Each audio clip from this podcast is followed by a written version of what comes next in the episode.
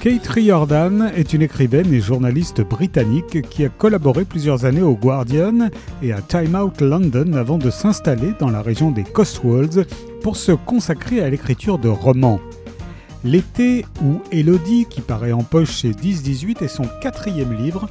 Il a été un best-seller au Royaume-Uni et traduit de par le monde. Nous sommes au cœur d'un été étouffant, marqué par des incendies d'une violence inhabituelle et Sylvie doit quitter Londres pour retourner dans sa maison en Provence où elle n'a pas mis les pieds depuis dix ans. Accompagnée d'Emma, sa cadette, elle tente de dépasser le sentiment d'effroi que lui inspire cet endroit. Que s'est-il réellement passé cet été 1983 Qu'est-il arrivé à Elodie, sa fille aînée?